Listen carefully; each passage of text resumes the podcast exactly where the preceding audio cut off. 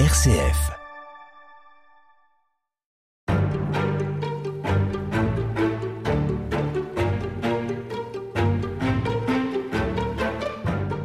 Dites-nous ce que vous faites de vos morts et nous vous dirons qui vous êtes. On pourrait résumer la question des rites funéraires et de l'inhumation par cette question un peu à l'emporte-pièce. Ne dit-on pas que ces rituels constituent un des fondements de la civilisation? Bonjour Régis Bertrand. Bonjour. Vous êtes professeur émérite d'histoire moderne d'Aix-Marseille Université et vous êtes un des grands spécialistes des pratiques religieuses et des attitudes devant la mort, à l'époque moderne en particulier et au début de l'époque contemporaine. Vous êtes notamment l'auteur d'un ouvrage intitulé Cimetières et tombeaux, le patrimoine funéraire français. C'est un ouvrage que vous avez co-dirigé avec euh, Gwenola Groud, qui est paru en 2018 aux éditions du patrimoine. Quand on évoque la mort et les rites funéraires, on est à la convergence de la vie, de la mort, des civilisations, des croyances, de la religion. Est-ce que vous, vous considérez que c'est un sujet un peu à part? Écoutez, non. Il me semble au contraire que c'est un sujet qui devrait être central, étant donné que la mort est un invariant de l'espèce humaine, comme d'ailleurs de l'espèce animale et végétale. Un sujet qui touche un certain nombre de spécialités historiques c'est un sujet qui intéresse depuis très longtemps les ethnologues, qui intéresse aussi les sociologues et un certain nombre d'autres spécialités euh, des sciences humaines. Quand on commence à enterrer les morts, à ménager des rites funéraires, on entre dans une forme de civilisation. Les choses sont quand même plus difficiles à déterminer aux yeux des préhistoriens actuels. Mais effectivement, à partir d'un niveau de civilisation matérielle et spirituelle de l'humanité, il y a vraiment inhumation.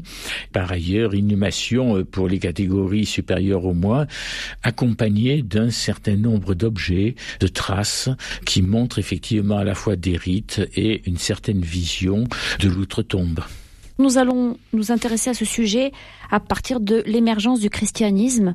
Le christianisme marque, selon vous, un cap alors effectivement, le christianisme apporte un certain nombre de changements, même si les archéologues ont montré au cours du XXe siècle que le passage de la crémation à la seule inhumation exclusive est antérieur au christianisme, c'est-à-dire qu'il y a déclin de la crémation dans l'Empire romain, le christianisme ne fait que le généraliser. En revanche, le christianisme est fondé sur la mort et la résurrection du Christ. Il y a donc un rapport à la mort particulier. Par ailleurs, les monothéismes sont des euh, religions de salut qui affirment l'existence d'une autre vie euh, après la vie terrestre. Un philosophe avait naguère défini d'une façon peut-être un peu trop simple en disant dans l'Antiquité on prie les morts et avec le christianisme on prie pour les morts quelles conséquences ça a sur euh, les rites funéraires et les lieux d'inhumation? Disons que le christianisme va apporter un certain nombre de spécificités très tôt. En particulier, il y a le problème des martyrs dont le corps a été détruit, euh, puisqu'un certain nombre de martyrs ont euh, fait l'objet ensuite d'une crémation. Sur ce plan, je crois que le christianisme s'appuie sur quelques textes absolument fondamentaux qui marquent sa différence, avec le polythéisme gréco-romain. Le plus ancien texte, très important, c'est le texte de la Genèse, où Abraham achète une grotte pour fonder la sépulture de sa famille, ce qui est aujourd'hui le tombeau des patriarches d'Hébron. C'est le premier cas connu, je dirais, de concession quelque sorte familiale. Cet exemple est répété tout au long du Moyen Âge et de l'époque moderne. Et puis il y a un autre texte absolument fondamental pour le christianisme, ce texte de Saint Augustin, dont on peut traduire le titre en français par Le soin à l'égard des morts. Paulin de Nol interroge Augustin, euh, évêque d'Hippone, euh, aujourd'hui Bois-Crâne Algérie, et lui dit il y a des gens qui se font enterrer le plus près possible des tombeaux des martyrs. Est-ce qu'ils ont raison? Augustin répond, le tombeau n'apporte rien aux morts, la puissance de Dieu est telle de toute façon qu'il reconstituera les restes des martyrs, même s'ils sont réduits à l'état de cendres. Les rites sont essentiellement faits pour la consolation des vivants, qui sont tout à fait légitimes. C'est autre chose qui permet la consolation au sens large des morts. Pourquoi dites-vous que on inhume plus qu'on ne pratique la crémation la crémation avait très largement disparu lorsque le christianisme arrive, semble-t-il. Hein. Par ailleurs, il y a évidemment un exemple par excellence, qui est l'ensevelissement du Christ dans un tombeau. Après le tombeau des patriarches, le Saint-Sépulcre, c'est l'autre référence par excellence du christianisme.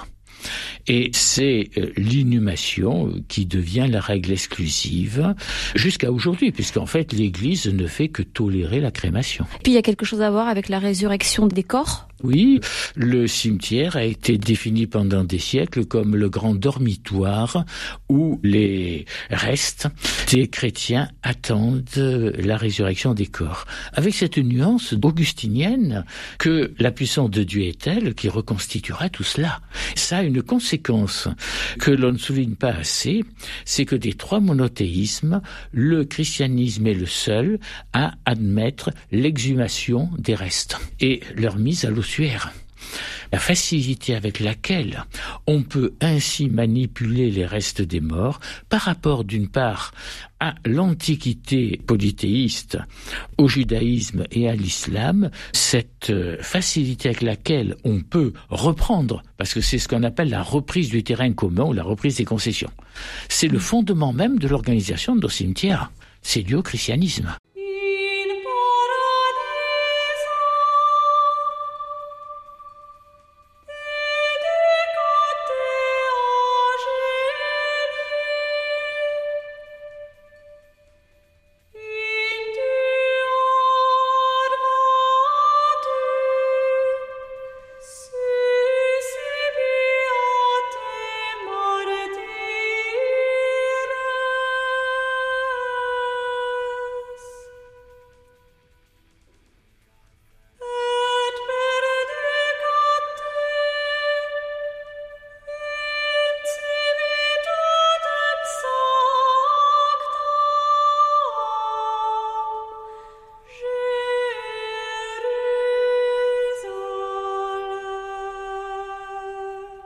La suite de l'histoire, Véronique Elzieux. Qu'est-ce que c'est que les catacombes, euh, Régis euh, Bertrand euh, Les catacombes sont des galeries souterraines de Rome qui ont servi de cimetière d'abord polythéiste, ensuite chrétien. Contrairement à ce qu'on a cru autrefois, les chrétiens ne semblent pas s'y être cachés. En fait, c'est une organisation des sépultures souterraines. Elles ont été redécouvertes au XVIe, XVIIe siècle. À ce moment-là, on a considéré qu'elles étaient un extraordinaire réservoir de saints. La plupart des corps qui étaient là étaient les corps des premiers chrétiens. Il faut voir quand même le décor ou les inscriptions ou les symboles. Par exemple alors écoutez, le cas le plus célèbre est au XIXe siècle. Au XIXe siècle, on continue d'extraire des catacombes des corps. Étant donné que la relique joue un rôle considérable dans le catholicisme, étant donné même que l'on doit, quand on bénit ou consacre un lieu de culte, mettre dans la pierre d'autel une petite relique, il y avait un besoin de reliques considérable. Donc, au XVIe, XVIIe, XVIIIe et encore au XIXe, on extrait des corps des catacombes. Il y a toute une administration vaticane qui fait cela et qui sont considérés comme des corps de saints. Beaucoup sont anonymes, d'autres par chance, il y a des inscriptions. le cas le plus célèbre, c'est Sainte Philomène. Au début du XIXe siècle, on découvre dans une catacombe romaine le corps d'une personne qui s'appelle Philumena. On en déduit d'abord que c'est une sainte, et puis va apparaître une véritable légende de Sainte Philomène, qui va être une des saintes les plus répandues même du XIXe siècle. Le curé d'Ars a un culte particulier pour elle. il faudra attendre 1969 et Vatican II et surtout les travaux d'archéologie chrétienne pour découvrir qu'en fait c'est toute une construction autour d'un corps de jeune fille dont on ne sait presque rien et qu'on retire Philomène du calendrier juste un dernier mot, euh, Régis Bertrand, pour évoquer ces nécropoles que l'on découvre dans certaines villes de France, notamment, datant de la période gallo-romaine, des nécropoles chrétiennes. En fouillant pour construire je ne sais quel immeuble, on tombe sur toute une série de sarcophages en pierre en général, dans lesquels gisent encore des squelettes. Alors effectivement, avec cette nuance que c'est un héritage-là du polythéisme gréco-romain euh, continué par le christianisme. Il y a des cas où le cimetière a d'abord été un cimetière euh, polythéiste, c'est-à-dire païen si vous voulez. Ensuite se christianise. Et il y a même des cas où on hésite devant le sarcophage. On ne sait pas euh, s'il est vraiment chrétien ou païen. Il y a même des cas aussi de très beaux sarcophages païens récupéré ensuite pour mettre par exemple un martyr ou un des premiers évêques. Un des cas euh, les plus magnifiques est au musée de Reims, un sarcophage de ce type réutilisé pour un des premiers chrétiens de la ville.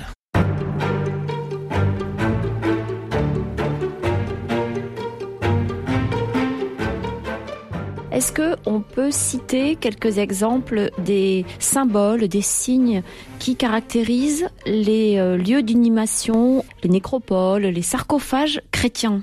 Il y a un certain nombre de symboles davantage chrétiens, en particulier le poisson par exemple. Évidemment la croix, mais pas immédiatement. Il y a le chrisme aussi qui indique Jésus-Christ. Et pour la très longue durée que nous envisageons, c'est la croix, même si elle n'a pas forcément marqué les tombes d'une façon aussi nette. Il faut signaler aussi quand même la résurgence de toute une symbolique du paganisme réinterprétée de façon chrétienne. Une des plus caractéristiques, c'est la couronne mortuaire qui a même au XIXe siècle pris la forme d'une couronne de fleurs, symbole du vainqueur, qui a été en quelque sorte christianisé au moins à l'époque contemporaine, à partir en particulier du texte de Saint Paul euh, qui dit J'ai fini ma course, j'ai combattu le bon combat, à moi la couronne. Quelle différence y a-t-il d'abord entre un sarcophage et un cercueil? C'est un cercueil de pierre pour les catégories riches. C'est un cercueil de tuiles pour des catégories plus modestes. Et puis, évidemment, ça peut être un cercueil de bois. On n'était pas forcément enterré dans un sarcophage ou dans un cercueil. La majorité de la population n'a pas été enterrée dans un cercueil. Les gens étaient enveloppés d'autant plus dans un linceul que ça correspond à des textes bibliques, hein. la résurrection de Lazare, où il y a même une description assez précise, et ensuite l'ensevelissement du Christ, et ensuite la découverte du tombeau vide, avec les pièces de textile qui sont soigneusement roulées. Donc le sarcophage était tout de même un phénomène de riche, à moins qu'il soit récupéré. Une autre possibilité, c'est la tombe rupestre, creusée dans le rocher, en particulier autour d'une chapelle. Le christianisme entraîne aussi un certain nombre de phénomènes dans le lieu d'inhumation. Par exemple Le plus important, c'est que dans l'Antiquité polythéiste, le corps mort étant impur, on n'enterrait pas à l'intérieur de l'enceinte. C'est dans ces cimetières périurbains que ont été enterrés un certain nombre de martyrs et sur leurs tombes ont été construites des basiliques. Un premier trait alors s'est produit. Le lieu de culte chrétien a pu contenir des vestiges des morts, des reliques, autrement dit des tombeaux, à la différence du temple polythéiste, à la différence aussi de la synagogue ce phénomène-là, Régis Bertrand, il va même se généraliser, non, pendant le Moyen Âge, où on inhume directement dans l'Église les familles les plus nobles de la région, les évêques, les prêtres. C'est une des grandes évolutions au cours du Moyen D'une part, donc, dans le lieu de culte, entre les morts vénérés, les martyrs, les fondateurs des églises et on cherche à être le plus près possible de ces saints d'exception parce qu'on pense qu'ils jouissent déjà de la béatitude céleste. Et bien alors surtout, la raison principale, c'est que va se développer l'intercession pour les morts et que dans ces conditions, autant vaut être le plus près possible de l'endroit où sans cesse une communauté prie, en particulier monastique, sans cesse une communauté célèbre le sacrifice de la messe. Est-ce que ça va aller jusqu'à avoir un impact sur l'architecture, c'est-à-dire qu'on voit apparaître aussi des chapelles ah, dans les églises un certain nombre de grandes familles fondent des églises et très vite obtiennent le droit, ayant fondé l'église, en étant propriétaire, de pouvoir s'enterrer dans l'église. Ce droit de sépulture va se diffuser fortement. Tout au long du Moyen Âge, jouent un rôle très important en particulier les ordres mendiants. Ils ont d'immenses églises, puisque ce sont des prédicateurs. Il y a là une évolution propre en particulier au christianisme d'Occident, des morts dans les églises et une deuxième évolution par rapport à l'Antiquité. Ces morts et leurs cimetières vont pénétrer dans les villes. Ne serait-ce que parce que les villes du Moyen Âge se développent et qu'elles incluent les faubourgs où il y avait les cimetières et les basiliques.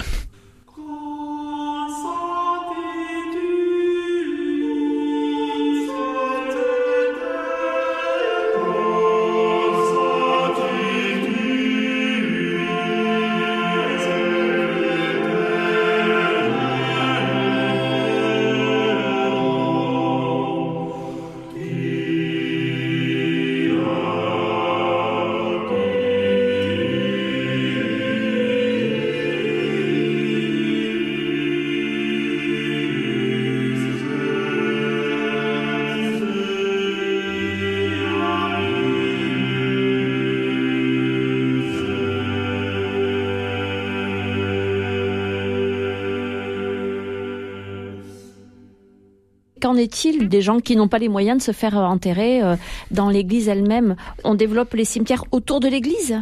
Oui, on développe autour de l'église des cimetières qui servent d'ailleurs à des usages profanes pendant assez longtemps, parce que c'est un des très rares espaces libres dans des villes serrées dans leurs enceintes. Cela dit, attention, les gens modestes ont la possibilité de se faire enterrer dans les églises. Ils peuvent appartenir à des confréries. Ces confréries possèdent dans les églises des caveaux. D'autre part, il existe dans les églises des caveaux de famille, des caveaux de confrérie de métier, mais aussi des caveaux communs. En versant une somme finalement qui n'est pas si forte que cela, on peut, au XVIIe siècle par exemple, être enterré dans un caveau commun. Ces caveaux communs, évidemment, euh, sont très vite bourrés, et dans ce cas, on extrait les corps et on transporte les restes au cimetière dans une zone d'ossuaire. Est-ce qu'il existe des fosses communes?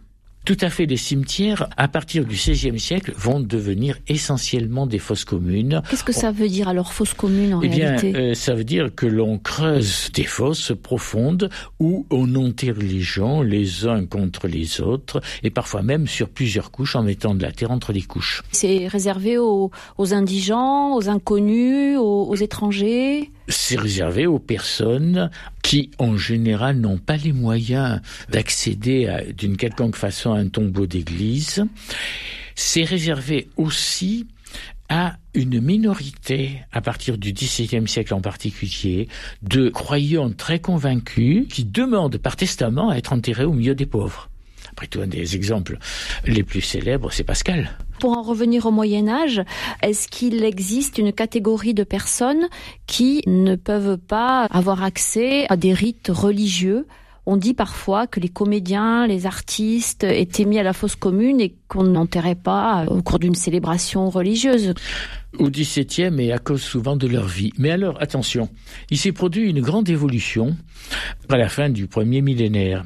Le cimetière et l'église sont devenus des lieux sacrés. Autrement dit, on reçu une bénédiction et même parfois une consécration qui euh, font d'eux des lieux absolument à part, ce qui fait que doivent être exclus ceux qui s'en sont rendus indignes. Dans le cas de ceux qui ne sont pas chrétiens, au Moyen Âge, essentiellement les juifs qui ont leur propre cimetière. Ensuite, les gens qui ont vécu d'une façon considérée comme indigne sont exclus effectivement, ce sont les interdits canoniques. Les prostituées, les artistes Non, en fait, la population la plus nombreuse, ce sont les enfants mort-nés qui n'ont pas reçu le baptême. N'ayant pas reçu le baptême, ils n'ont pas été introduits dans la communauté de l'Église. Se pose le problème de leur lieu d'inhumation. À l'époque, ça peut être un peu partout. Mais on crée un espace qui n'est pas béni à proximité du cimetière dans l'espoir de les y enterrer. En revanche, un enfant qui meurt immédiatement après le baptême ou avant l'âge de 7 ans n'a pas eu l'occasion de pêcher ciment. S'il meurt, il a droit au paradis. Eux, ils peuvent avoir parfois des sépultures privilégiées. Au XVIIe siècle, on trouve le caveau des innocents pour les réunir et les séparer du reste de l'humanité pécheresse. Parfois, euh, on trouve au Moyen Âge, autour du chevet, justement, toute une série de tombes d'enfants. C'est tellement important qu'on va voir apparaître au XVIIe siècle, par exemple, ce qu'on appelle les miracles du répit. À certains endroits, les enfants semblent ressusciter le temps d'être ondoyés. On explique aujourd'hui ça par le fait que, euh, comme ce sont des sanctuaires de hauteur assez souvent, on les a transportés dans les bras et que la chaleur a provoqué un certain nombre de réflexes musculaires. Mais même si l'Église demande qu'on les mette à part quand même, parce qu'elle n'a jamais vraiment avalisé ce type de miracle, c'est révélateur du souci des populations de l'époque que leurs enfants soient au ciel et non pas dans un lieu intermédiaire et mal défini qu'on va appeler les limbes.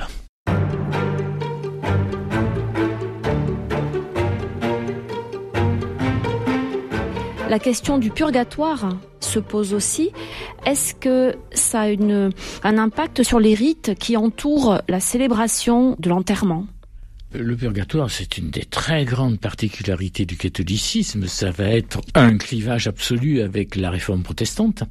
Le purgatoire a surtout des conséquences dans l'accompagnement spirituel du mort dans l'au-delà c'est-à-dire la prière pour les morts et l'intercession pour les morts. En ce qui concerne les rites, il y a un certain nombre de rites qui se mettent en place au cours du Moyen Âge et qui vont durer pratiquement jusqu'à aujourd'hui, comme la toilette mortuaire, comme tout cet ensemble d'après du mort qui consiste à le mettre en linceul, c'est-à-dire à sacrifier un drap. Le mot linceul veut dire drap en fait. Tout cela se fait pour deux raisons. D'abord parce qu'il y a exposition du corps avec veillée mortuaire. On n'abandonne pas le corps jusqu'à ce qu'il soit inhumé. Où est-ce qu'il est exposé le corps? Alors justement, euh, l'Église, de ce point de vue, euh, s'efforce au cours de la période médiévale d'obtenir que, mis à part les grands de ce monde, on ne transporte pas aussitôt le corps encore chaud à l'Église. L'Église essaie d'obtenir aussi qu'on ne l'expose pas dans la rue, c'est-à-dire sur le seuil de la maison. Ce qui est très significatif de la sociabilité ancienne. Dans ces petites sociétés, il y a toute une série de ritualisations de la visite aux morts des condoléances aussi assez vite aux familles qui prennent le deuil. D'autant que, comme dans la plupart des civilisations, les familles sont momentanément exclues. On considère que la souillure que représente la mort d'un proche peut se propager aux autres. Donc, la famille prévient en quelque sorte la société qu'elle se met à l'écart par des vêtements de deuil qui, au Moyen Âge, prennent une ampleur extraordinaire avec toutes sortes de voiles, y compris pour les hommes. Et il faut que ce soit d'autres personnes que la famille qui s'occupent du corps et qui règlent ce que nous appellerions les formalités les voisins dans le cas des villages, les membres des confréries, d'où l'importance à la fin du Moyen Âge considérable des confréries. Alors en quoi ça consiste de veiller le mort? Bien, L'Église demande qu'il y ait 24 heures aussi pour être bien sûr que le mort est réellement mort. Bon, ensuite ça passera dans la législation, ce qui veut dire donc qu'il faut gérer un cadavre pendant 24 heures chez soi en quelque sorte, avec l'interdit en plus de ça qui pèse sur la famille. Ce qui fait donc que c'est un moment d'entraide intense euh, qui se vérifie encore d'ailleurs dans certaines parties de l'Europe rurale. Hein. Donc on se retrouve, on se relaie et on prie. Oui, théoriquement. Bon, je dis bien théoriquement parce qu'évidemment, ce qui a intéressé les ethnologues plus tardivement, c'est un certain nombre de phénomènes autres que la prière. Alors c'est vrai que la, nuit peut être longue, peut être occupée par des bavardages, par exemple, voire même quelques consommations, mais en tout cas, normalement, oui, on prie. Et c'est très net d'ailleurs. Les grands de ce monde, et même, je dirais, les catégories moyennes supérieures, pour parler comme aujourd'hui, demande à un religieux ou à un prêtre de euh, s'installer sur un prie-dieu et de prier. Il faut dire une autre chose, c'est que ce mort a été accompagné dès son agonie au cours du Moyen Âge, s'est mis en place ce que l'on appelle les derniers sacrements. Une confession, le transport en viatique, c'est-à-dire le transport d'une hostie consacrée à travers les rues de la ville. Théoriquement, la population devait s'agenouiller et l'extrême onction, c'est-à-dire des onctions d'huile. Donc, je dirais jusqu'au milieu du XXe siècle, c'est une des fonctions lourdes des prêtres paroissiaux, en particulier à la campagne. On vient chercher le curé pour qu'il porte le viatique, donc, et il s'agit de s'acheminer. Et tous les hommes ont eu si chaud sur les chemins de grand soleil, elle va mourir là, maman.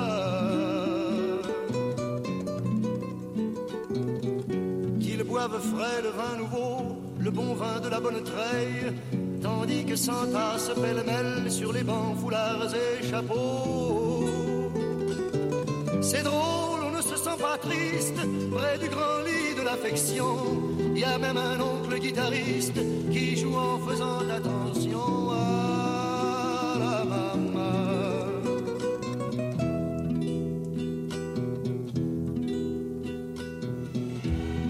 femmes se souvenant des chansons tristes d'éveillé, elle va mourir.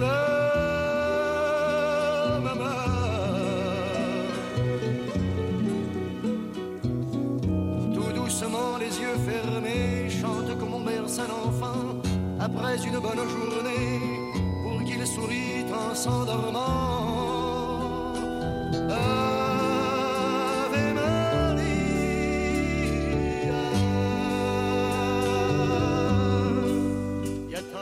Quel lien y a-t-il entre tout ce que vous venez de nous raconter et le purgatoire Tout cela correspond à un accompagnement qui continue après la mort et que le défunt peut avoir organisé par son testament. La première vision, celle que l'on voit en particulier sur les tympans de l'époque romane, c'est qu'à la fin des temps, quand le Christ reviendra, il y aura la résurrection des corps et il y aura le jugement dernier. Il y aura d'une part les élus et de l'autre les damnés en fonction ben, de ce qu'ils auront fait pendant leur vie. Mais progressivement au cours du Moyen Âge, se développe une véritable théorie théologique selon laquelle, après la mort, il y a un premier jugement individuel où sont en quelque sorte pesés les mérites et les péchés du mort. En fonction de cela, euh, disons qu'il y a une première répartition et c'est à ce moment-là que progressivement se met en place l'idée du purgatoire. Elle connaît un long cheminement théologique, et j'insiste quand même sur le fait que euh, ce sont les meilleurs esprits, euh, les plus instruits de l'époque, qui mettent en place ce troisième lieu. D'une part, un certain nombre de données scripturaires.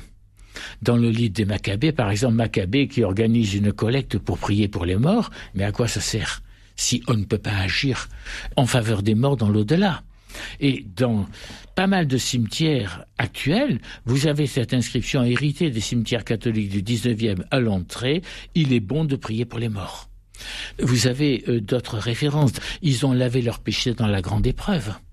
De même que deux versets de l'épître de Jacques ont servi à fonder l'extrême onction, donc mettre progressivement en place un troisième lieu entre le paradis et l'enfer, le purgatoire. Qui est une espèce de sas Alors, c'est un lieu d'attente où, euh, comme son nom l'indique, on se purifie de ses péchés dans l'espoir de passer ensuite au paradis. Les saints, eux, vont directement au paradis ce qui leur permet d'intercéder en, en faveur, de ceux qui sont au des gens qui sont en purgatoire. Quand on parle des rites funéraires du point de vue chrétien, euh, Régis Bertrand, il faut évoquer la question des indulgences. Qu'est-ce que c'est que les Ah indulgences en quelques mots? Alors, il faut replacer les indulgences dans ce grand principe. Les vivants peuvent abréger la durée du purgatoire pour les morts et il n'y a que les vivants qui puissent le faire. Les morts en purgatoire ne peuvent pas agir pour eux-mêmes. C'est un des aspects de la communion des saints. Pour cela, donc, prière, messe et indulgence. Un vivant pouvait gagner une indigence, c'est-à-dire une rémission.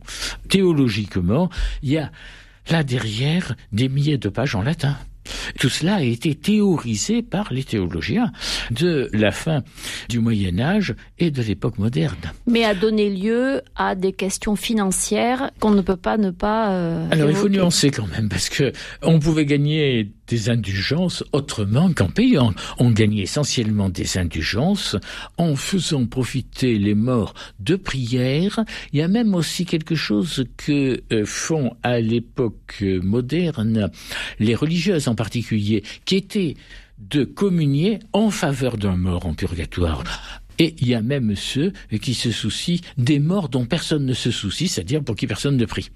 Voilà. Le problème, effectivement, c'est que c'est vrai qu'il y a eu une dérive, en particulier au moment de la reconstruction de la basilique Saint-Pierre à Rome. La papauté, qui n'est peut-être pas dans sa période euh, la euh, plus flatteuse, a monnayait des indulgences, ce qui a été en quelque sorte la goutte d'eau qui a fait déborder le vase chez une des personnes les plus instruites de l'époque, le religieux Martin Luther, professeur d'université en théologie bien sûr, qui euh, l'a fait passer en quelque sorte à l'acte, mais enfin il y a quand même un certain temps qu'il se posait des questions euh, théologiques profondes. On a l'impression que la proximité avec la mort était beaucoup plus grande qu'aujourd'hui. Euh, d'abord, la mortalité était nettement plus élevée et le lien avec la mort et avec le corps mort posait moins de difficultés. En tout cas, ça faisait vraiment partie du, euh, du quotidien. Ah tout à fait. Écoutez, euh, un grand historien, Pierre Goubert, a eu ce mot qui est quand même une boutade. Hein. Il fallait autrefois deux naissances pour faire un homme, c'est-à-dire que un sur deux ne survivrait pas effectivement, la mortalité infantile était considérable. D'autre part, il y avait toutes sortes d'épidémies. La plus spectaculaire, évidemment, c'est la peste. Cela dit, la maladie qui a tué sans doute le plus de personnes, c'est la variole. Donc, on vivait dans une atmosphère marquée par la mort beaucoup plus qu'aujourd'hui. Il suffit de regarder les registres d'état civil d'ancien régime pour voir le nombre quotidien de morts. On sonnait le glas un nombre de fois considérable. Les gens connaissaient par cœur l'office des morts parce que il l'avait entendu euh, parfois davantage encore que la messe de paroisse du dimanche. Et le fait de porter le deuil Le fait de porter le deuil indique que l'on est dans une situation particulière de vulnérabilité affective et sociale. Alors autrefois, le deuil était d'ailleurs gradué. Vous avez le grand deuil, vous cessiez l'essentiel de vos relations sociales, en particulier évidemment dans les milieux élevés. Et puis vous aviez le demi-deuil et puis enfin la fin du deuil. Mais à la campagne, par exemple, on marquait autrefois le deuil en ne se coiffant pas, en ayant les cheveux ébouriffés. Euh, alors pour marquer la fin du deuil et le retour total d'une famille dans la société ambiante, il y avait autrefois un certain nombre de cérémonies, et en particulier la cérémonie du euh, bout de l'an. Un an après la mort de la personne pour laquelle on était en deuil, on sortait totalement du deuil.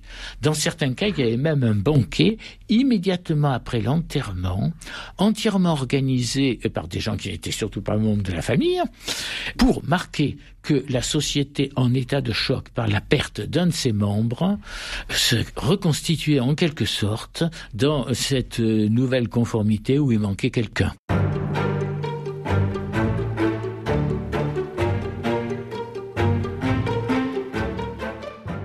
à partir du XVIIIe siècle, Régis Bertrand, un certain nombre d'ordonnances royales ou de décrets viennent encadrer la façon dont on inhume les morts, dont on organise les cimetières. Est-ce que vous confirmez? Ah, tout à fait, c'est un phénomène européen d'ailleurs. Du point de vue catholique, l'Église n'avait jamais vraiment avalisé cette présence massive des morts dans les églises. Il y a une partie du clergé qui proteste, ne serait-ce que pour une raison très simple, les églises sont mauvais. Dans les visites pastorales, on voit des choses qui nous paraissent assez extraordinaires. Des caveaux qui sont simplement fermés par une planche, par exemple, juste devant un hôtel, ce qui fait que le malheureux qui doit célébrer la messe doit faire très attention. Il y a déjà une opposition du clergé qui s'efforce tant bien que mal de limiter l'inhumation dans l'église. D'autre part, ce sont les médecins qui vont rentrer en scène à ce moment-là et se développe le mouvement aériste. Une des grandes théories, c'est que l'équilibre des fluides à travers le corps peut être perturbé par, en particulier, l'air putride. Cet air putride, attention, il pénètre dans le corps par les poumons, mais surtout par les pores de la peau. Dans ces conditions, il s'agit d'éloigner des vivants ce qui risque de provoquer des, maladies. Voilà. En premier lieu, il y a les odeurs venant de la décomposition des cadavres, aussi bien d'ailleurs dans les abattoirs, qui vont être mis des villes, que dans les églises et dans les cimetières. On les déplace à l'extérieur des villes, à nouveau? Effectivement, le roi Louis XVI, au début de son règne, par une déclaration royale de 1776 qui a été demandée par les évêques, va réduire de façon drastique l'autorisation d'enterrer dans les églises et d'autre part, dans la mesure du possible, les cimetières seront transférés en dehors des villes. Les cimetières, ça coûte très cher à transférer. Ce qui fait qu'il y a aujourd'hui encore en France quelques cimetières qui datent de cette période et qui sont toujours en activité. Il y en a deux à Nantes. Il y a le cimetière d'Arles, par exemple, cimetière de Draguignan, pour citer les cas provençaux.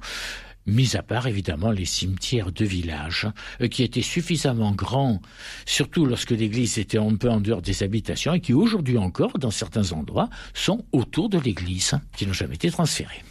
Au XIXe siècle, on peut constater d'autres euh, législations, d'autres tournants qui euh, viennent encadrer encore un peu plus la question des rites funéraires et des cimetières. Tout à fait, parce que la Révolution avait été un traumatisme. Au cours de la Révolution, en l'an 2 seulement, en 1793-94, a lieu l'égalitarisme euh, quasi total dans la sépulture, mis à part la minorité qui s'enterre dans ces terres. Mais après la Révolution, on éprouve donc le besoin de revenir là-dessus, et l'initiative en revient à un grand chimiste, par ailleurs, Chaptal, ministre de l'Intérieur. Détail significatif, diplômé de médecine de la faculté de Montpellier.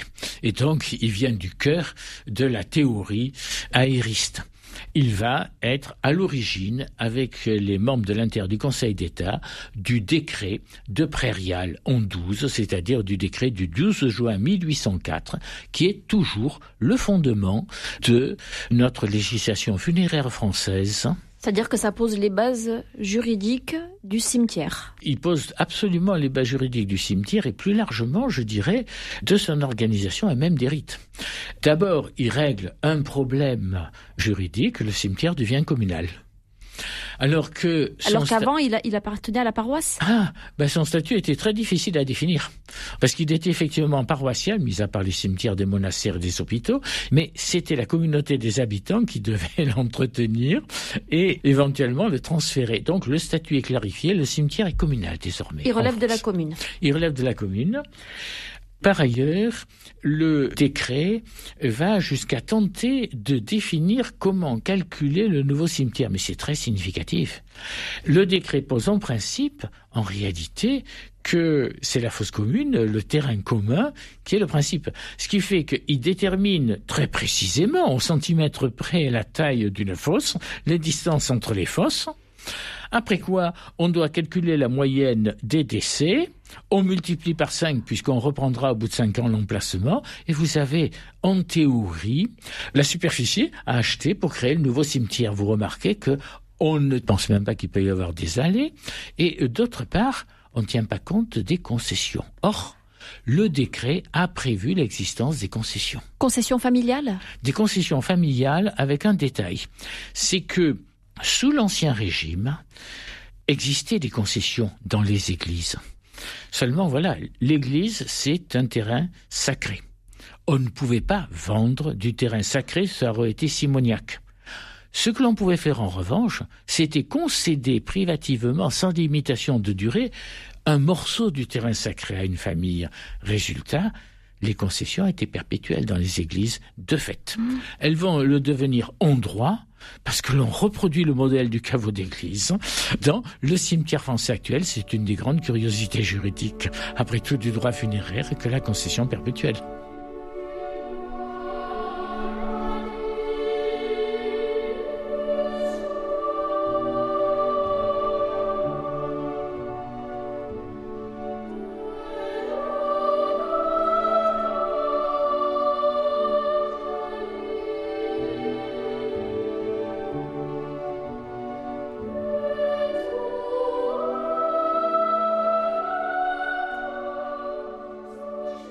La suite de l'histoire. En 1881, une loi entérine la laïcisation des cimetières. Qu'est-ce que ça veut dire?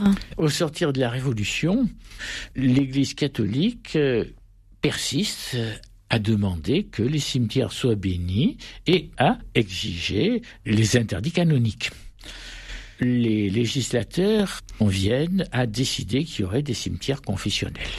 D'autant plus que va très vite se poser un problème. Lors du décret de prairial, le problème du judaïsme n'a pas encore été posé, mais il va être posé ensuite lorsque la religion juive va être reconnue dans ses spécificités. À ce moment-là, donc, les cimetières juifs une deuxième, une deuxième religion exige donc des cimetières particuliers. Il n'y a qu'une seule confession qui accepte tout le monde, sont les protestants. Calvin lui-même a voulu être à la fosse commune. On a mis au XIXe siècle simplement une toute petite borne. On a mis ses initiales catastrophe JC. Ça pourrait vouloir dire autre chose. Bon, il y a toutes sortes de plaisanteries à ce sujet à Genève. Mais donc, voilà, donc, il va y avoir des cimetières donc bénis avec attention à l'entrée des espaces non bénis un espace pour les enfants donc non baptisés, un espace pour les morts qui ne sont pas morts dans la communion de l'Église, les duellistes par exemple, les suicidés, etc. Au cours du XIXe siècle, ça va poser d'énormes problèmes à cause des concessions perpétuelles ou simplement temporaires qu'on va ensuite créer en 1842. La législation a accepté que le cimetière soit confessionnel, catholique, protestant, juif, dans les grandes villes, il y a les trois cimetières. Par principe, on crée même dans les chefs-lieux de département les trois cimetières en général contigus, mais chacun avec une porte séparée et des murs qui les séparent. Mais dans certains cas, les cimetières protestants et juifs vont rester quasiment vides. Mais attention, la législation civile n'a pas admis les interdits canoniques. Donc, un suicidé a parfaitement le droit d'être enterré dans le, cimetière, catholique, à condition qu'il ait une concession. Les républicains, dans leur volonté de laïcisation, vont neutraliser les cimetières. La loi de 1880 n'a qu'une seule ligne, un seul article, une seule ligne. L'article 15 du décret de Prairial, qui prévoyait les cimetières confessionnels, est aboli. On n'a pas prévu de décret d'abolition ce qui vous explique que dans les zones où euh, l'appartenance confessionnelle a pu être euh, très marquée, voire conflictuelle, vous avez toujours les cimetières euh, séparés, ou même le cimetière communal divisé en deux par un mur. À quel moment voit-on apparaître les pompes funèbres En ce qui concerne les pompes funèbres, les choses sont un peu compliquées selon les villes ou les villages. Louis XIV, à court d'argent, avait créé, pour financer la guerre de succession d'Espagne, l'office de juré-crieur d'enterre-mort. Alors cet office a été racheté par un certain nombre d'hôpitaux, d'hôtels-dieu en particulier, qui ont exercé le monopole des ponts funèbres. Concrètement, ça consistait à gérer la gestion totale de, l'inhumation et des gérer, à gérer la gestion matérielle. matérielle. Dans les villages, évidemment, ça n'existe pas, c'est pas rentable. Et puis personne ne rachetait un office dans ce village. Dans les tout petits villages. Ce sont les confréries dans bon nombre de régions de France et vous avez en réalité des semi-professionnels. Par exemple, le menuisier fabrique le cercueil. Vous avez un paysan pauvre qui arrondit ses fins de mois en étant fossoyeur. Mais dans les grandes villes dans les grandes villes, après la Révolution, le décret de prairial va remettre le monopole des pompes funèbres au culte. Portalis, ministre des cultes, aurait fait valoir, mais je n'ai pas trouvé, je dois le dire, de preuve écrite, aurait fait valoir que l'Église catholique avait été spoliée par la vente des biens nationaux pendant la Révolution et qu'il fallait la dédommager en lui donnant le monopole des pompes funèbres au moins en ce qui concernait ses coreligionnaires. ça représente à l'époque, il faut le rappeler, plus de 90% de la population. Hein. Ce monopole a été abrogé Ce monopole a été abrogé dans le cadre de la séparation des églises et de l'État par une loi spécifique de 1904. Il faut dire que en beaucoup d'endroits, l'Église euh, n'appliquait que partiellement ou pas du tout ce monopole. Dans les campagnes, ça n'était pas possible, puisqu'il n'y avait pas de personnel. Même dans les grandes villes, cela signifie au moment du concordat, alors qu'on devait reconstituer les églises, que l'on ait les capitaux suffisants pour se doter en particulier de corbillards, puisque de plus en plus, en fait, le brancard est remplacé par le corbillard, de chevaux, donc d'un personnel spécifique, ce qui fait que dans les villes, des systèmes associant des entreprises privées au monopole ou remettant le monopole à une entreprise privée qui en fermage ont été très tôt appliqués à Paris, Lyon, Marseille en particulier.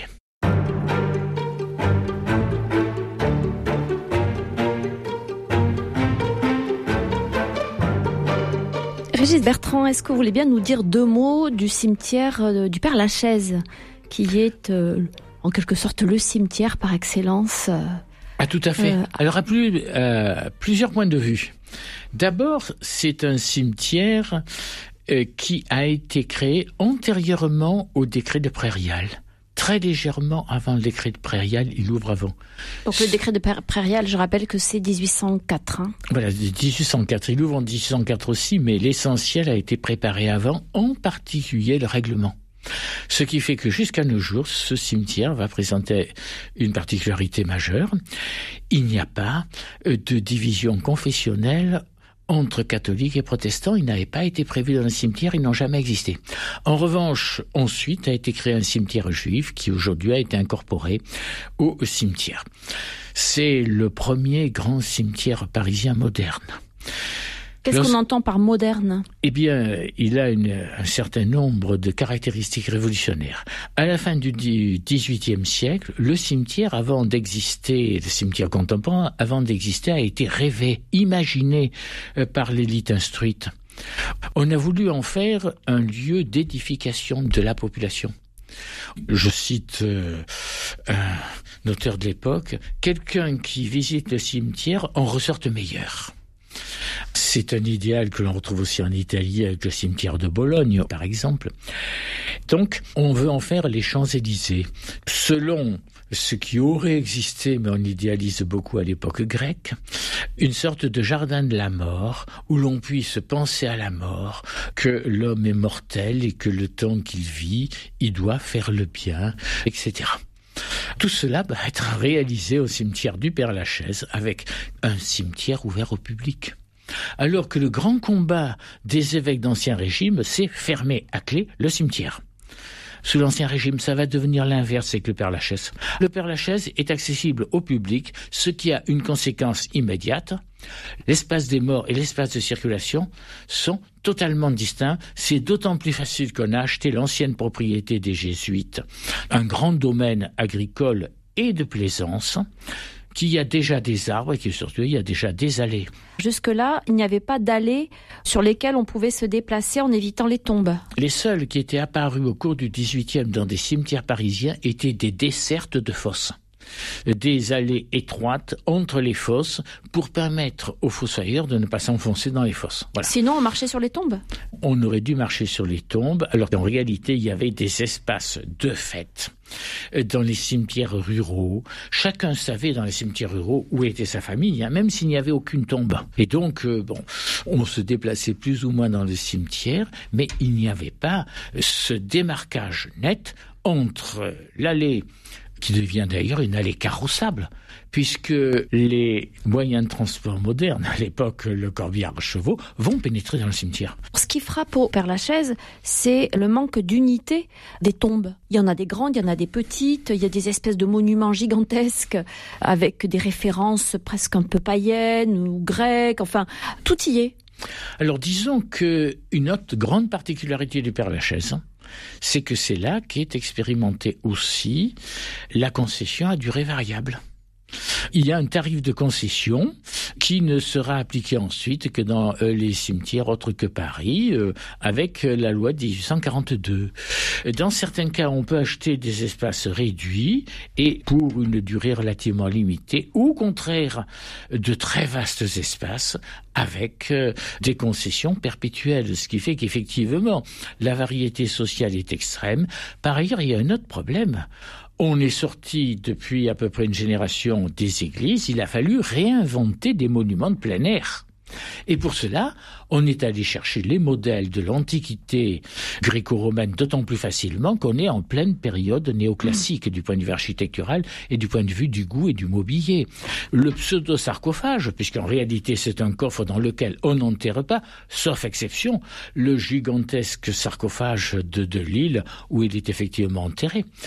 D'autre part, l'architecte du cimetière Brognard, qui est aussi architecte de la Bourse de Paris, va réaliser la première chapelle pour une famille enrichie, les Greffoules.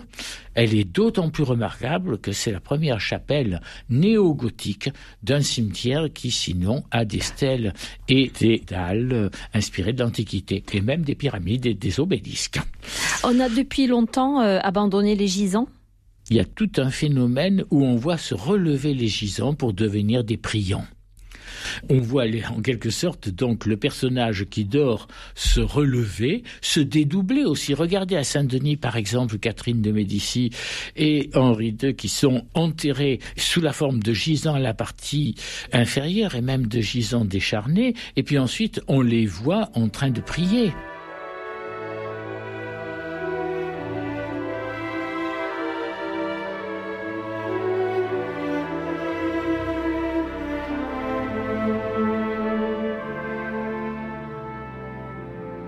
La suite de l'histoire. On peut souligner également, euh, Régis Bertrand, quand on commence à aborder le XXe siècle, l'apparition des monuments aux morts. Alors effectivement, il faut dire que lorsqu'en 1914, il y a cette terrible surmortalité de jeunes, pour beaucoup d'entre eux, on ne peut identifier le corps, ou bien le corps est enterré dans les zones de combat. Ce qui fait qu'effectivement, le monument aux morts va se propager à travers toute la France, dans les villes, les villages, mais même dans un certain nombre d'établissements publics. Dans certaines postes, qu'est-ce que vous voyez? Un monument aux morts. Dans les gares, un monument aux morts. Il y a des lycées qui ont des monuments aux morts, vous en avez partout. Ces monuments aux morts peuvent même être dédoublés dans pas mal de villages. Le monument sur la place publique ou au cimetière, et dans ce cas, il est cénotaphe et tombeau à la fois. Mais vous en avez aussi un dans l'église. Ça montre à quel point, effectivement, la guerre de 14-18 est un traumatisme considérable. Et cela montre le besoin des gens de l'époque d'avoir un monument un tombeau en quelque sorte de substitution, c'est notable, donc un tombeau vide, quand c'est euh, sur la place publique euh, qu'est le monument, et puis aussi le support d'une commémoration que l'on pensait éternelle. Quel regard est-ce que vous portez sur les rites funéraires tels qu'ils sont pratiqués aujourd'hui, sur les lieux d'inhumation et l'importance que prend la crémation qui avait été euh, condamnée par le pape Léon XIII à la fin du XIXe siècle? Dans le cas de la crémation, elle était ouvertement athée. Les libres penseurs, avec des arguments discutables, comme on pourra ainsi faire disparaître les cimetières qui prennent de la place pour l'agriculture. Écoutez, les cimetières, ils prennent moins de place que les lotissements ou les terrains de sport quand même, ou les parkings des grandes surfaces. La crémation serait, on n'emploie pas le mot plus écologique, on sait maintenant que c'est faux, et que ça envoie des particules fines dans l'atmosphère s'il n'y a pas divers filtres. Mais donc, la crémation est développée par les crématistes depuis la fin du 19e siècle comme marque de la négation de tout au-delà. Le corps est un déchet dès lors qu'il devient cadavre. Il s'agit de l'éliminer, de même que l'on élimine d'autres déchets. Et il y a un détail très significatif, c'est dans un premier temps on appelle ça l'incinération. Et puis comme on crée des incinérateurs pour ordures, on s'aperçoit que c'est peut-être une ordure un peu particulière que le cadavre. On appelle ça du coup crémation. Aujourd'hui, c'est à nuancer un peu, c'est-à-dire que des chrétiens, euh, des catholiques choisissent la crémation sans être dans cette euh, pensée-là. Alors il n'y a que deux confessions qui acceptent la crémation, enfin qui la tolèrent. Dans le cas du catholicisme, depuis 63, 1963, les protestants ont été les premiers, en particulier les protestants de l'Europe du Nord. Les autres monothéismes la refusent totalement. Disons que pendant longtemps, une des raisons de la crémation a été aussi que les tarifs étaient bien moindres. Ce n'est plus vrai maintenant. En revanche, si on n'a pas de concession, une concession de crémation coûte beaucoup moins cher. Il y a aussi ces éléments quand même qui ne sont pas négligeables, outre d'autres éléments euh, euh, à prendre en considération, bien sûr, la représentation du sort du cadavre, de la putréfaction, etc. Un très grand merci, Régis Bertrand, de nous avoir permis de mieux comprendre cette histoire des rites funéraires et des lieux d'inhumation dont euh, vous êtes un des spécialistes, un des grands spécialistes. Euh, je rappelle que vous êtes professeur émérite euh, d'histoire moderne d'Aix-Marseille Université. Et puis je renvoie de nouveau nos auditeurs au livre que vous avez publié en 2018 co-dirigé avec Gonela Groud. Ce, cet ouvrage s'intitule Cimetière et tombeau, le patrimoine funéraire français aux éditions du patrimoine. Encore un très grand merci à vous.